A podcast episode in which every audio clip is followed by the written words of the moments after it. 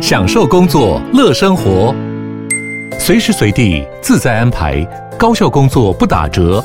HP Dragonfly 一公斤轻巧机体，搭配超长效电池，三比二萤幕比例，视野更高，看更多。支援触控功能，好看又好滑，顶尖安全的工作好伙伴。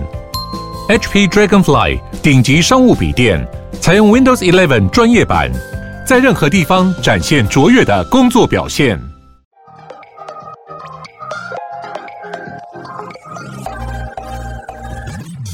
想了解经营电商的美感吗？让各界电商领域专家把最精华的实战经验说给你听。电商原来是这样，陪你一起创造巨额营收。大家好，我是林科威，我是一方。今天很高兴邀请到虾皮大学的认证讲师马克，马克老师来到现场来跟我们分享，不管是定价策略还有行销相关的资讯。那我们一起欢迎马克。Hello，大家好。那今天就是想要请马克老师来跟听众朋友来自我介绍一下。各位听众朋友，大家好，我是马克。那我的身份是一名吉他维修师，也是一名顾问讲师，同时目前是两间公司的负责人。那我的创业经历，在大学毕业后就用两万元的资金创业了。早期很常接触大陆的工厂，合作一些产品的开发。那创业大概在第五年的时候，创立了自己的品牌，有做过实体店，有做过批发，也有接触过巡演活动、展演空间。等相关的艺文活动。那我是二零一八年因为开始做电商，开始接触不一样领域的商品，好像是宠物用品、运动用品、文创用品等等。所以我在二零二一年成立了电商教练的顾问公司，目前就主要在服务许多企业的卖家朋友们。刚刚有听到就是，诶，刚刚马克老师有说就是两万块创业嘛？那当时为什么会想不开，想要用两万块创业？OK，其实是一个很特别的经验啊。我以前其实是学电子工程的，哦，那在毕业的时候刚好身体有一些状况，去做了一个小手术。那医生跟我说啊，不行，你你接下来要休养半年才能去工作。于是我就跟我的父母亲说，呃，我以后会去电子公司上班，听你们的。但是我私下的时间想要做我自己想做的事情。所以那时候呢，我就闲不下来嘛，那我就拿两万块。去租了一个工作室，开始进行自己想要做的事情，这样子。好，那想要问一下，就是你目前经营这么多，像你刚刚讲到有一些文创或是呃宠物等等的一些类别，那想问你，就是经营这么多的类别，有什么样的心得吗？好，那很幸运的，其实我有机会做这样不同的类别，让我可以清楚自己知道自己要追求的是什么。那很多人创业是希望有更好的收入啊，或是获得成就感啊。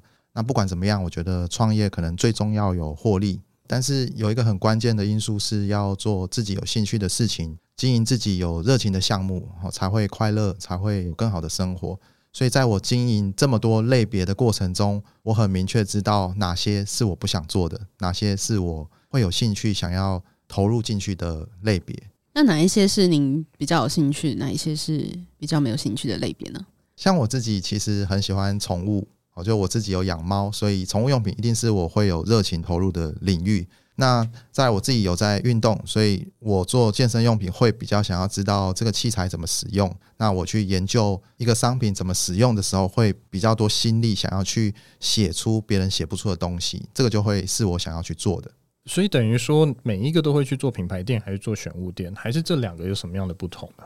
好，我觉得品牌店要努力的方向是维持形象，那，例如透过视觉的规划、有温度的客服，或让顾客能感受到品牌的价值，或或是让顾客愿意用比较高的价格购买。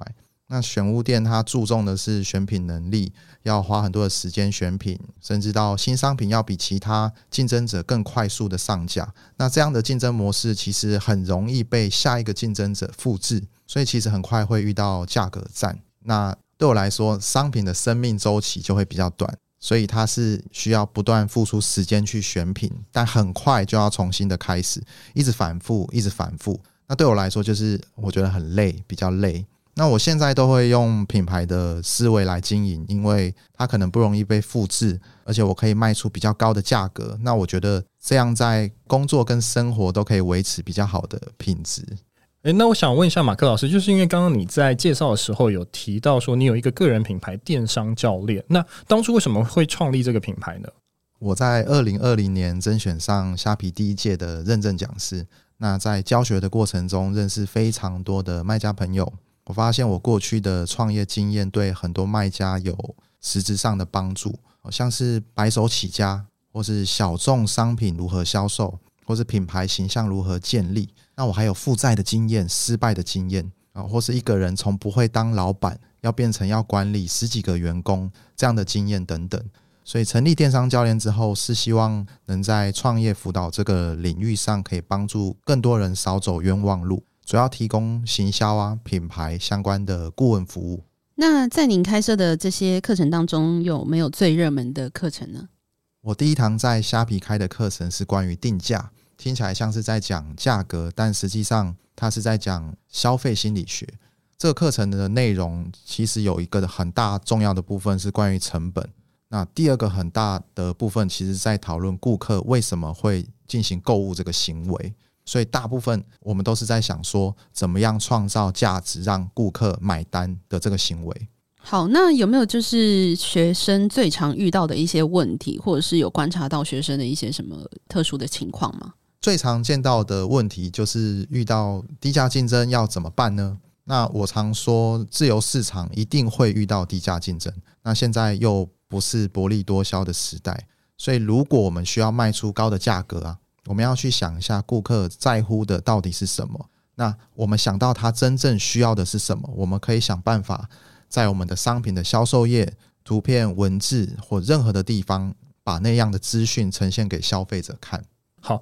诶、我想问一下马克老师，因为定价策略几乎是大部分卖家的痛。那就像我有时候在刚开店的时候，我都会觉得，所以价钱部分我不知道怎么定价，那怎么拿捏？马克老师有建议吗？我觉得定价有一个很重要的观念，是一个商品在市场上顾客可以接受的价格是一个区间。那我要卖之前，你先需要知道你要在哪里卖。你在实体店卖跟在网络卖是不一样。举个例子来说，如果我把商品丢到虾皮上卖，你要先知道成交之后你会产生多少额外的成本。那这个成本不是所谓的进货成本，而是跟你卖出之后产生的电商通路的成本有关。所以你把这个数字计算好之后，你会定的价格应该会是刚讲说的市场的价格是一个区间，而且可能会是偏向比较高的这一边，因为这样你才可以保证有获利。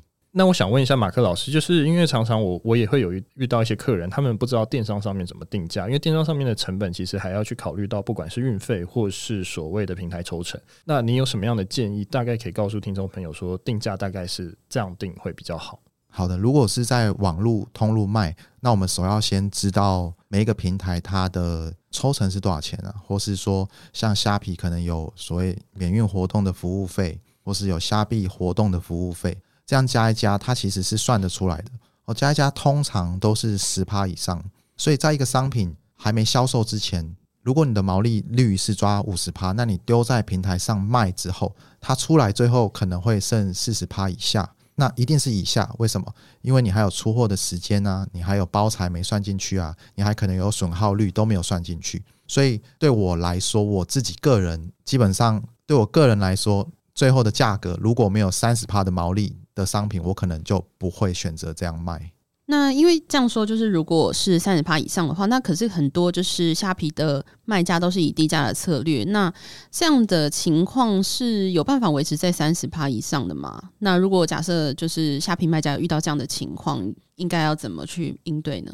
好，我想大部分的卖家都会遇到，我要如何卖出高价？那其实就是我刚刚在前面说的，有没有具备品牌经营的思维？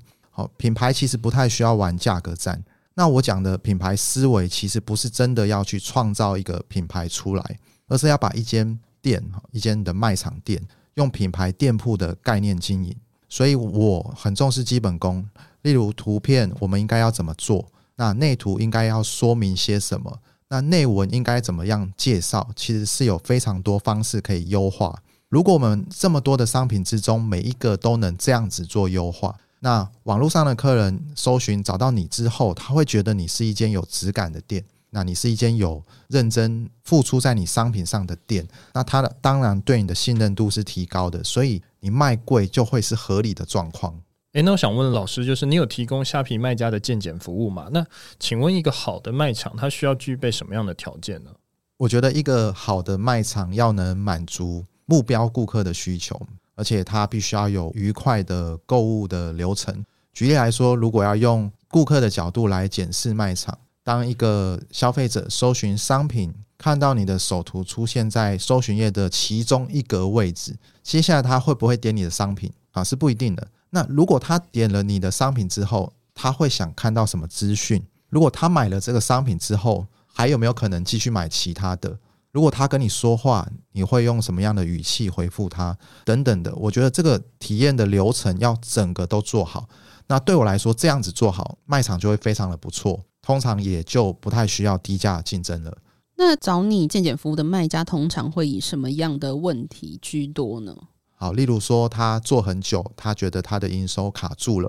或是他投放了广告，他觉得产出比不佳，或是他不断的遇到低价竞争，不知道现在该要做些什么事情。好，这是大部分的卖家可能都会经历到的过程。诶，那我想问一下，就是虾皮卖家常常会有一些 NG 的情况嘛？就是有什么样的方式是可能你觉得，诶，这个东西不能做，就是 NG 了？那有什么样的案例可以跟我们分享？好，我觉得最可怕的状态就是，其实他不知道自己有没有赚钱。对，电商有一个成本叫订单联动费用。它是订单成交后才会产生的成本，也就是说，它会跟你的售价联动的。譬如说，成交手续费是四趴，好，免运活动服务费三趴这样的成本。那通常我们遇到很多卖家是不太会计算这样的利润。那我觉得这是一件非常非常可怕的事情。所以很多卖家他透过关键字广告换到了很高的营业额，但他广告越下越多的时候，他觉得营业额增加了，但是他一直都没有觉得自己在赚钱，或是公司都觉得自己很忙碌，感觉没有像以前赚得多，但是营业额是变高的。这个时候其实就要很小心去看，把所有的数据都摊开来看，看一看是不是你忘记扣除了订单联动费用。所以常常来说，我们把数据摊开来看的时候是赔钱的，那这样就是比较不健康的经营方式。诶，所以老师刚才讲的订单联动成本就会是所谓的平台的抽成，对吧？对，就是关于平台抽成，或是说我在出货一个商品，你一定会使用某一种包材，比如说一个纸箱，那那个纸箱如果是五块钱，那其实它也是这个订单产生的成本。了解，那可以跟我们分享一下，就是有没有学员有透过您的健检之后，他的营收有成功的往上涨的一个成功案例？我的健检会提供很多实际的优化建议，基本上大概就是花时间去做优化，那会让卖场越来越健康，营收提升的案例非常的多。那我想分享一位我印象比较深的学生，这位学生他一开始不太懂经营，但是他非常非常的认真，每一次与我的会议，他都写在笔记本上，而且他还把我网络上的文章每一篇都印出来仔细研究。有一次，他让我看他的笔记本，那我看了非常感动。他就是没什么资金，然后自己在家里做，但是今年四月才开的卖场，八月就做到快四十万的营收。所以我觉得这样的案例算是一个非常成功的案例。大家只要认真努力的去学习，去调整自己的卖场，都是可以达成这样的目标。那蛮好奇，就是有关虾皮广告投放的这一块啊，就是现在很多人也会进行的这一件事情，可是却又不知道说该怎么去投放。那你有什么样的操作心法跟策略可以分享给大家吗？其实我的操作逻辑非常的简单，它就是能赚钱的广告我们就投，不能赚钱的广告就不要投。但是听起来很简单，操作上却需要理解数据的意义。包含你要能判断什么是叫做赔钱，什么样才是赚钱，甚至你要能判断最终的利润是不是你要的数字。广告优化逻辑是需要一些时间建立。那通常在我操作的过程中，我都会把变数记录下来，所以我是透过工具表格来记录这些行为变数，我们才可以用数据去检视或是分析接下来可以做的事情。那如果听众朋友想要上马克老师的课程，或是想要上行销相关的知识，可以在哪里找到马克老师呢？好，现在可以在网络上搜寻电商教练，就会出现我的网站。